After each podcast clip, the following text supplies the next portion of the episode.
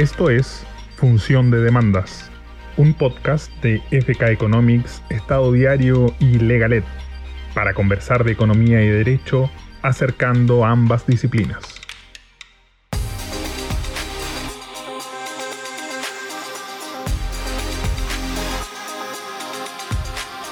Hola, ¿cómo están? Soy Jorge Fantuzzi. Bienvenidos a este capítulo de Función de Demandas, este podcast que queremos hacer para eh, reflexionar sobre la intersección entre la economía y el derecho. ¿Ah? Es un podcast que hacemos eh, entre FK Economics y Estado Diario.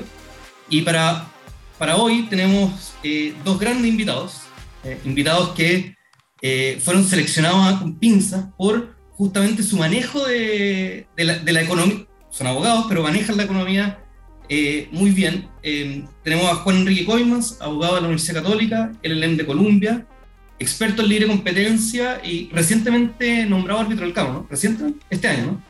llevamos un rato ya, ¿no? Hace Ah, ya, ya llevamos un rato ya, no, tan reciente entonces. Bueno, y socio de Coimas, Edwards Poblete y Ditman. Eh, también tenemos como invitado a Pedro Rencoré. Pedro es abogado de la Universidad de Chile, LM de la Universidad de Chicago. también experto en libre competencia y socio de Pellegrini y Rencoré. Así que, Juan Enrique, Pedro, muy bienvenidos, muchas gracias por participar. Muchas gracias a ti, Jorge, y a todos por la invitación. Gracias, Jorge. Oye, el, tema que, que, nos convoca hoy eh, es una intersección, en realidad yo lo veo como una intersección entre dos temas. Por un lado, eh, eh, la formación multidisciplinaria de los abogados y por otro lado, los cambios generacionales respecto de, de eso. Eh, los dos son abogados, ustedes no lo ven, pero son abogados jóvenes, muy jóvenes, eh, y, con mucha experiencia en temas eh, justamente de intersección entre, entre derecho y economía. Entonces quería partir preguntándoles justamente em, ¿cuáles son los análisis económicos, como las cosas así como de, de, jerga económica tal vez que, que, se encuentran más frecuentemente en los casos que, que, en los que ustedes litigan eh, ¿Y cómo lo enfrentan? No sé, Pedro, si tú quieres comenzar. Yo, feliz, feliz, muchas gracias, Jorge. O sea, yo creo que es un tremendo tema, porque claramente se convierte en una necesidad para uno que, que se dedica a esto y que practica esto, la, conexión de la economía con, con el derecho, digamos, y cómo uno lo va aplicando. El tema de la evolución generacional es bien interesante. Yo, yo tuve la suerte de, de partir trabajando cuando comenzó el tribunal, en el 2004. Entonces, de cierta manera, he podido ver toda la evolución. Y claramente. Para los que nos escuchan de otras partes, eh, Tribunal de Defensa de la Libre Competencia en Chile. Sí. Tribunal de Defensa de la Libre Competencia. Comenzó como tribunal el año 2004, como un tribunal especial dedicado a la libre competencia, con tres abogados y dos economistas. Em, y, como, y, esta cosa bien rara, bien, bien especial de Chile, que se da en pocos países, comenzó el año 2004. Antes había unas comisiones antiguas comisiones que, que, formadas con gente como Ad honorem de distintos lados, pero, pero no tenía esa especialidad. Y cuando comienza, claramente hay una evolución, porque diría al principio las defensas eran mucho de derecho constitucional, en general los abogados litigantes o de derecho administrativo eran los que se dedicaban a libre competencia, y poco a poco empieza a entrar una especialización, o sea, de decir, ¿sabes qué?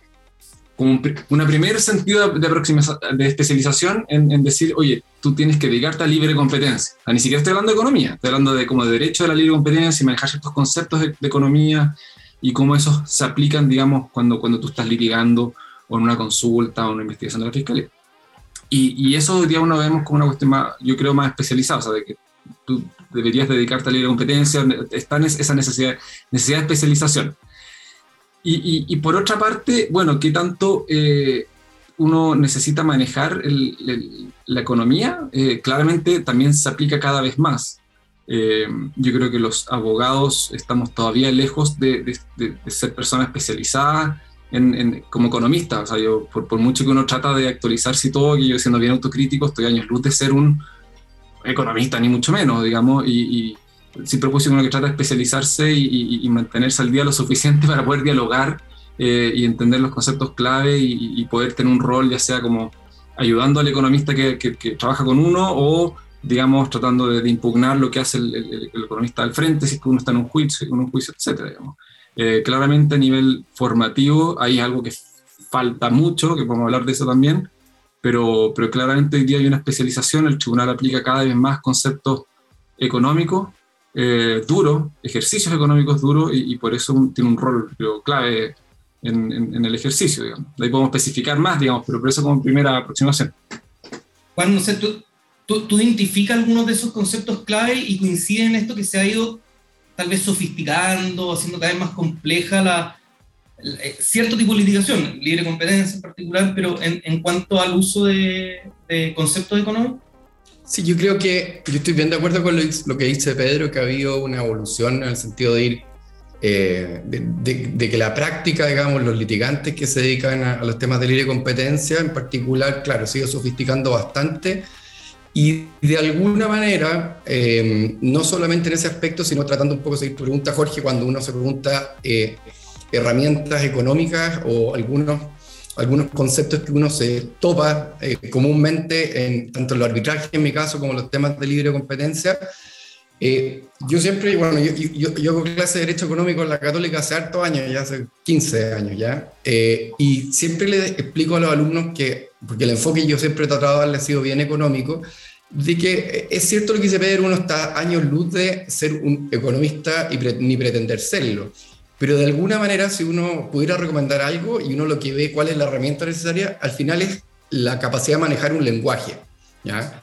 Porque yo no voy a poder, yo no voy a poder programar, eh, no sé, no, no sé, una regresión como la hace Jorge y los economistas que, que trabajan en este tipo de cosas pero uno puede llegar a darse cuenta si el R cuadrado de una regresión es muy bajo o no, ¿te fijáis? Comparándolo con, otras, con otros estudios, otros análisis que uno ha hecho. Entonces, al final, no es que tú eres capaz de modelar o construir un, modelo, ¿cierto?, dentro de un informe, pero sí eres capaz de conocer ciertas, eh, conocer o manejar un lenguaje para, como dice Pedro, ¿cierto?, cuestionar las conclusiones del informe, ver sus falencias o ayudar a los economistas que trabajan con uno eh, a, mejorar o enfocar de mejor manera su trabajo.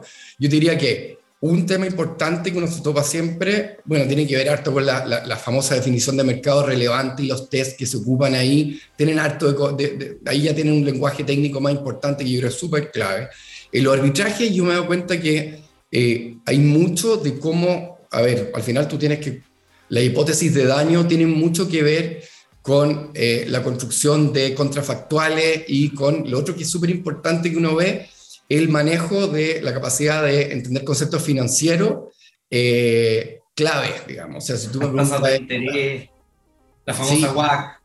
Claro, el, el, WAC, las tasas de interés, las tasas de descuento, cómo se construyen, los conceptos de riesgo, riesgo sistémico, idiosincrático, el beta de una industria, que son conceptos financieros como el DED, ya es como para tú que nos estás viviendo nosotros, sí, claro, eso es finanza 101, pero en verdad uno de repente lo, no necesariamente están tan incorporado, digamos, ¿ya? Y en ese sentido yo diría que en el mundo del, de los arbitrajes, donde tú calculas daño y tienes que traer a valor presente flujo futuro, y son contrafactuales donde hay distintas hipótesis, también el tema de las probabilidades, los escenarios probabilísticos. Yo creo que ahí es una herramienta súper importante para los abogados en dos sentidos, para calcular los daños de los distintos escenarios futuros, pero también en el análisis estratégico.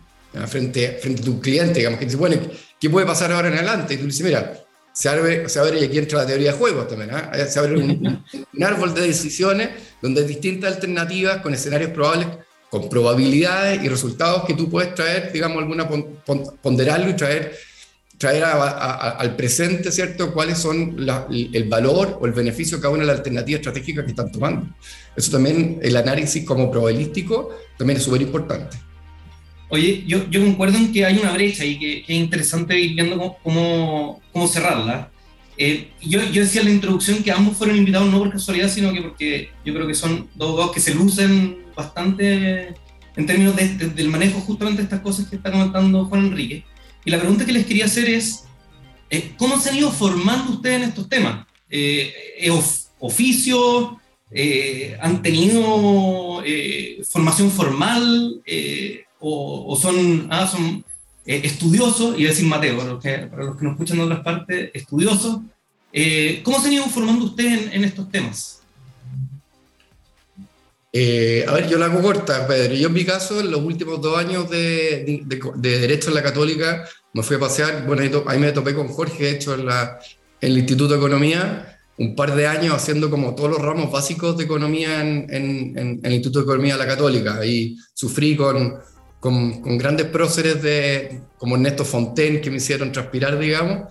Así que ahí tomé, crucé el desierto de cálculo, estadística, teoría de juego, los micros, los macros. Me acuerdo de Juan Enrique ahí derivando en, en micro 1. ¿ah? Aplicando la granja, el, la granja, ¿cierto? Para tratar de, de hacer derivadas. Así que sí, atravesé el Valle del Desierto y yo te diría que después también cuando estudié afuera, después tuve la suerte, una suerte importante que fue trabajar hartos años con Rolf Luders como ayudante de él en economía. Y eso, y eso me, me, me, ayudó harto y él tiene también una aproximación bien interesante porque fue muchos años profesor de análisis económico del derecho. Entonces ahí tuve la suerte de aprender harto él, que es un gran profesor. Y después afuera también me tomé esos ramos que tomábamos eh, algunos LLM que estábamos un poco, un poco más desadaptados porque la gente normal no tomaba teoría de juegos ni otros ramos agradables y también por ahí cruzar el desierto. Así que eso me ayudó harto. ¿Tú, Pedro? No, yo diría súper mezcla de formal, pero más autodidacta. O sea, la universidad, claro, tenía un interés y estudié harto micro y macro y fui, fui ayudante de esos ramos, lo que no significa mucho, en derecho no eh, pero fue yo antes de eso, después en, Chicago, claro, traté de tomar ramos que, exigían como meterle cabeza y, temas económicos, pero, pero en su mayoría como autodidacta reaccionando frente a, la, como a este interés y a, la, y a, la, necesidad, más que una cosa más, más formal, digamos. En cualquier caso, bastante de, de, oficio, o sea, de ir... Claro, sí, súper poco, súper glamuroso que voy a decir, pero exacto, sobre la marcha uno ve que esto es necesario y que si no sabes, estás afuera, digamos, estás afuera y, tenéis que entender estos conceptos. Entonces ahí es cuando uno con la necesidad se, se, pone a estudiar estos temas, eh, pero, pero nunca como un, o muy poco formal. Yo estoy de acuerdo con eso, esto al final es como por necesidad. Yo me acuerdo en, un arbitraje, en un, no, en un juicio en el tribunal, de hecho, en que el informante era David Bravo, todavía me acuerdo, que tremendo economista, y le presentaron, era un juicio donde se presentó una encuesta en esa época de microdatos gigantes y que la presentaron de un día jueves y la audiencia testimonial era el lunes. Y me acuerdo perfecto de que tuvimos que asesorarnos en ese minuto con un profesor de, un sociólogo experto en estadística y en construcción de encuestas y estudiar durante cuatro días como loco para llegar el lunes a tratar de deconstruir lo que había hecho. Obviamente tuvimos seis horas con el pobre David Bravo que nos quería matar. Un tremendo, tremendo, economista, pero, pero no, ahí un pequeño paréntesis que me, acabo de acordar, también, también me influyó harto y tuve la suerte, y estas son cosas de la vida, del destino, no, lo, no es que lo haya buscado ni mucho menos, que en Estados Unidos trabajé en una, una consultora de, de, económica, digamos. Y ahí era un equipo bien, bien grande, entre, que era mitad abogados, mitad economista. Que, eh, y, y, ahí también fue súper formativo ver eso también. O sea, y ver cómo los informes económicos eran el resultado, no, no tanto como hoy día en Chile quizás está más desarrollado, pero en su minuto en Chile era como un economista que por su cuenta y quizás con un ayudante sacaba un informe. No, ahí era el producto de un trabajo en equipo multidisciplinario con por lo menos 5, 6, 7 profesionales detrás del informe, que era firmado por una persona, pero hay todo un trabajo detrás.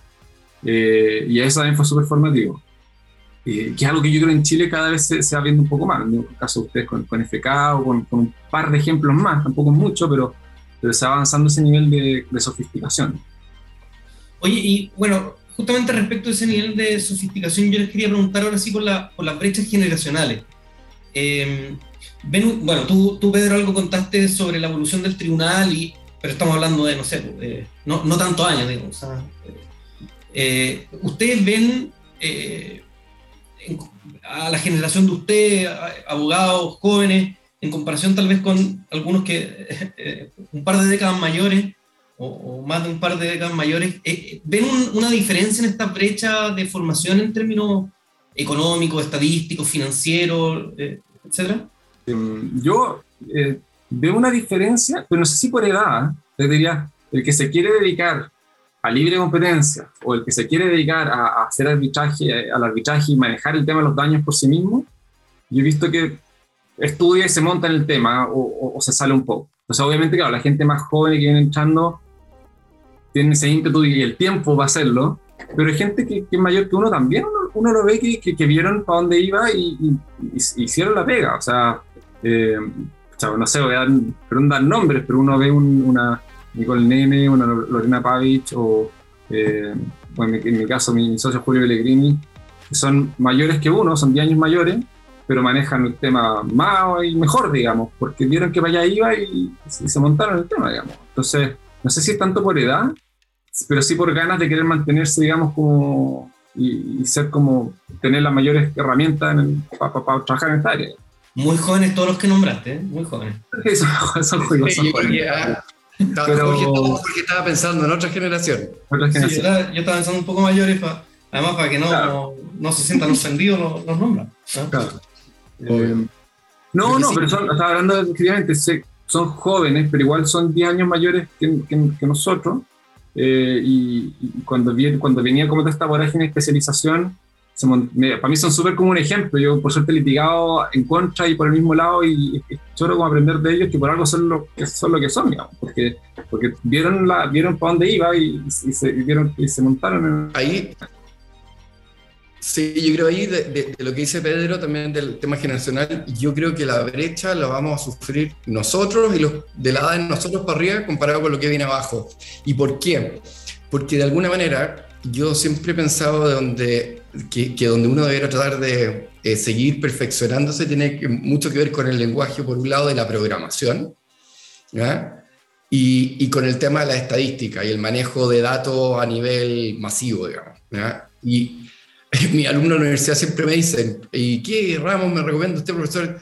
Estudien estadística y, sepan programar. Me dicen, ¿pero para qué? Bueno, porque, y, yo, creo que Pedro lo puede confirmar, digamos, ahora están empezando a aparecer cada vez más herramientas que lo que te permiten es hacer análisis estratégico ya no en base a la intuición, sino que en base al manejo de datos, pero en verdad, digamos, ¿ya? Eh, por ejemplo, eh, a mí siempre a, los clientes que nos preguntan y nos dicen, Juan Enrique, ¿y, ¿y, qué probabilidades crees tú de que ganemos este caso? Entonces yo les tengo que responder, bueno, el ingeniero eres tú y tú tienes clarísimo, por definición, eh, el conocimiento que tengo es un N muy poco representativo y probablemente con un sesgo importante, digamos. Entonces, si tú quieres estimar las probabilidades de éxito, necesitamos una muestra mucho más grande de casos similares, donde las variables eh, eh, en conflicto, en cuestión, sean parecidas a las de acá, donde el perfil del árbitro, las cuantías, etcétera, sean similares, como para poder hacer un análisis predictivo. pero esa respuesta ya tiene de fondo algo de conocimiento en estadística, ¿no? Ok, pero, pero el punto es que eso eh, y perdona, pero es, un clásico que te preguntan, ¿y qué probabilidades crees tú de que tiene éxito de todo esto? La verdad es que es una respuesta que vamos a poder dar en muy poco, ya se, la vamos a poder dar en muy poco tiempo más, porque están empezando a aparecer software, motores de búsqueda o, y, software con algoritmos que lo que van a poder permitir es que tú vas a incorporar las variables de tu caso y poder predecir probabilidades de éxito, pero sobre base de muestras representativas, ¿se fijáis? Entonces, en ese sentido, eh, qué tan nativos sean los abogados en la capacidad de manejar computacionalmente datos y acercarse y poder, entre comillas, jugar con esta base de datos, van a tener un valor agregado muy importante. Desde el punto de vista de cómo tú preparas tu estrategia, de cómo te relacionas con tus clientes, hasta los resultados que obtienes. Entonces, y hay ahí uno era pensar hacia dónde era apuntar, y ahí se puede producir una brecha importante. Y hay temas incluso probatorio, o sea, de, oye, aquí aquí está el archivo con, no sé, con los datos que... Y, hay muchas personas que hoy día no pueden abrir ese archivo. O sea, no, entonces no pueden ver qué es lo que dice la fila, a menos que tenga algo de información en algún software, digamos, de, de manejo estadístico. Entonces, yo concuerdo, digamos, con esa, con esa precisión. Sí, lo que dijo Enrique es súper preciso. De hecho, yo creo que voy a tomar dos ideas que son que también las tenía como aquí para, destacar. Uno, que efectivamente, yo creo que de la brecha se puede dar más es, es para abajo, como dice Enrique, yo tengo ahí un ejemplo muy, muy cercano, pero me parece súper como ilustrativo y el caso de mi hermano. Mi hermano Pablo, que tiene de años menos, pero le gustó de competencia y, se sacó un magíster en, en, la Facultad de Economía y Negocios de la Chile, especializado en, economía, digamos, en, análisis económico. Y tuvo que hacer una nivelación primero en ingeniería, para poder siquiera ver si es que puede tomar el magíster, después tomar el magíster y, y, hoy día puede correr números y hacer regresiones y hacer análisis econométrico. Entonces, en la medida que las nuevas generaciones hagan ese ejercicio, claramente está a otro nivel, está muy superior al, que uno, al que uno puede estar, así va a ser súper transparente. Entonces, ahora, en la medida que las universidades no lo incorporen como algo obligatorio, esa transición va a ser lenta. Porque es algo que sean autodidactas y como dice Juan Enrique, porque recojan la, la, recomendación de un profesor o va a ser por goteo. Pero que es clave que, lo tomen, mientras no sea obligatorio, eso va a ser más lenta esa transición. Y después, bueno, hacemos, unos, hacemos unos talleres de estadística para abogados, explicamos algunos conceptos básicos, y los abogados muchas veces nos dicen, oye, pero si yo estudié Derecho, porque no quería ver nunca más números. Entonces dicen, ¿por qué, me estáis molestando con esto? No, esas son percepciones equivocadas y, y, yo creo que más, cada vez más consciente que son percepciones equivocadas. Como decía Juan Enrique, una, una buena también aplicación tiene que ir el ámbito de la conciliación y donde se acerca el cliente, que es el ingeniero, y siempre se acerca con esa pregunta, ya, pero ¿qué probabilidad, como, como de guata, qué número le da? Y, y uno dice, no, acá tenemos que hacer un ejercicio súper riguroso para ver efectivamente cuáles son probabilidades de éxito respecto de qué monto, y, y, para tirar el ejercicio uno puede definir cuáles son el piso mínimo o hasta dónde aspiramos, digamos. Eh, eh, no se va para allá de todas maneras. Sí, aparte que uno en, en, en, en esa conversación de, probabilidades de éxito. al final son decisiones, decisiones estratégicas súper delicadas. Y, y, uno si, si, no maneja esa herramienta, al final no está, no está haciendo realmente de utilidad frente a las necesidades que tienen tus clientes. Y eso es, es importante. Oye, y si eh, con esto lo, lo invito que, que, vayamos redondeando si tuvieran que darle tal vez un consejo, entonces justamente a, esa, a esas generaciones menores, em, ¿qué, ¿qué, le aconseja? Ahora hemos hablado de todo esto, hemos hablado de economía, estadística, pero tal vez hay, hay otros ámbitos de la formación multidisciplinaria que, que podrían ser útiles. No, sé si, se animan, se atreven a, darle un consejo entonces a abogados más jóvenes o, abogados en formación eh, más jóvenes que, para los que puede ser muy útil. A ver, yo por mi lado, quizá voy a repetir algo que mis alumnos deben haber oído por varias veces en los últimos años en la universidad. Yo creo que em, es importante eh, lo que dije al comienzo, el manejo de lenguajes. ¿ya? Eh, no, yo creo, conozco solamente un caso de una persona que, un compañero mío de universidad, claro, junto con su, junto con, con, con, su pega de abogado, se recibió de ingeniero civil eléctrico en la Universidad Católica. Pero aparte de ese, eso, eso está fuera de la, de, de, ah, la muestra normal la de la normalidad, claro. Outlier, diríamos. De los mundos posibles, ¿ya? Y por eso digo, aspirar a eso, bueno, fantástico el que lo pueda hacer, pero en verdad implica. Yo creo que hay que. Esto es como cuando los niños, los papás, ¿cierto? Les, le, les ponen la posibilidad de tocar un instrumento que ciertos papás como que los empujan a que tienen que dedicarse al piano. No, en la vida hay que, hay que tocar algún instrumento y manejar el lenguaje musical hasta cierta medida. No tienes por qué ser un profesional de eso, pero esa es una herramienta para la vida. Y en ese sentido, si yo pensara en un abogado que está en, como en, en, periodo de formación, que no, que no quiere llevar esto al extremo de tener carreras paralelas, yo creo que en el mundo que viene, el tema de la estadística, el manejo de datos, A, a, nivel, o sea, ser capaz de eh, interactuar con, con, software de manejo de datos más complejo es clave, ¿ya? Porque, porque al final eh, el análisis probabilístico en el mundo los juicios sobre todo es como, es todo, digamos. Y si alguien eh, quisiera pegarse un salto en ese sentido, debiera hacerlo. O sea, y, yo lo he discutido porque estoy ahí, también trabajo en el Departamento de Derecho Económico y Tributario en la Católica Comercial, y hablamos harto hasta qué punto tenemos que empujar una, una como dice Pedro, eh, una, ciertos ramos básicos, más que estos sean unos llaneros solitarios inspirados que aparecen por ahí y se quieren dedicar a esto, sino es que, es que pensar lo contrario y no entender para dónde va el mundo, digamos, o sea, si esta cuestión es pasado mañana, digamos. Entonces yo creo que moverse hacia cómo van a ser las economías del futuro, las economías del futuro tienen que, ya son, digamos, pero cada vez más con los datos, el manejo de información, y el manejo, y, cada vez el nivel de información disponible va a ser más masiva y el que sea capaz de controlar, no controlar, de administrar, manejar o obtener conclusiones de la información va a estar años luz del resto. 100%, o sea, eso es. Incluso le, voy a agregar un pelo que es más básico, que uno se topa con generaciones nuevas, que, incluso van aún más atrás, hay que, hay que manejar Microsoft Office Suena como obvio, pero no es tan obvio. Uno se topa con gente que le encanta el libro de competencia, qué sé yo, pero no sabe usar bien Excel. Eso, este, es estar súper copo. Entonces, eh, hasta ese nivel de, de, de, desarrollo hay que, hay hay que apuntar. Oye, y los noto muy cargados a la estadística, los dan sus consejos, y la, la, la micro, la microeconomía, no, no, no, no la ven como un mínimo, digamos, para la formación de un abogado.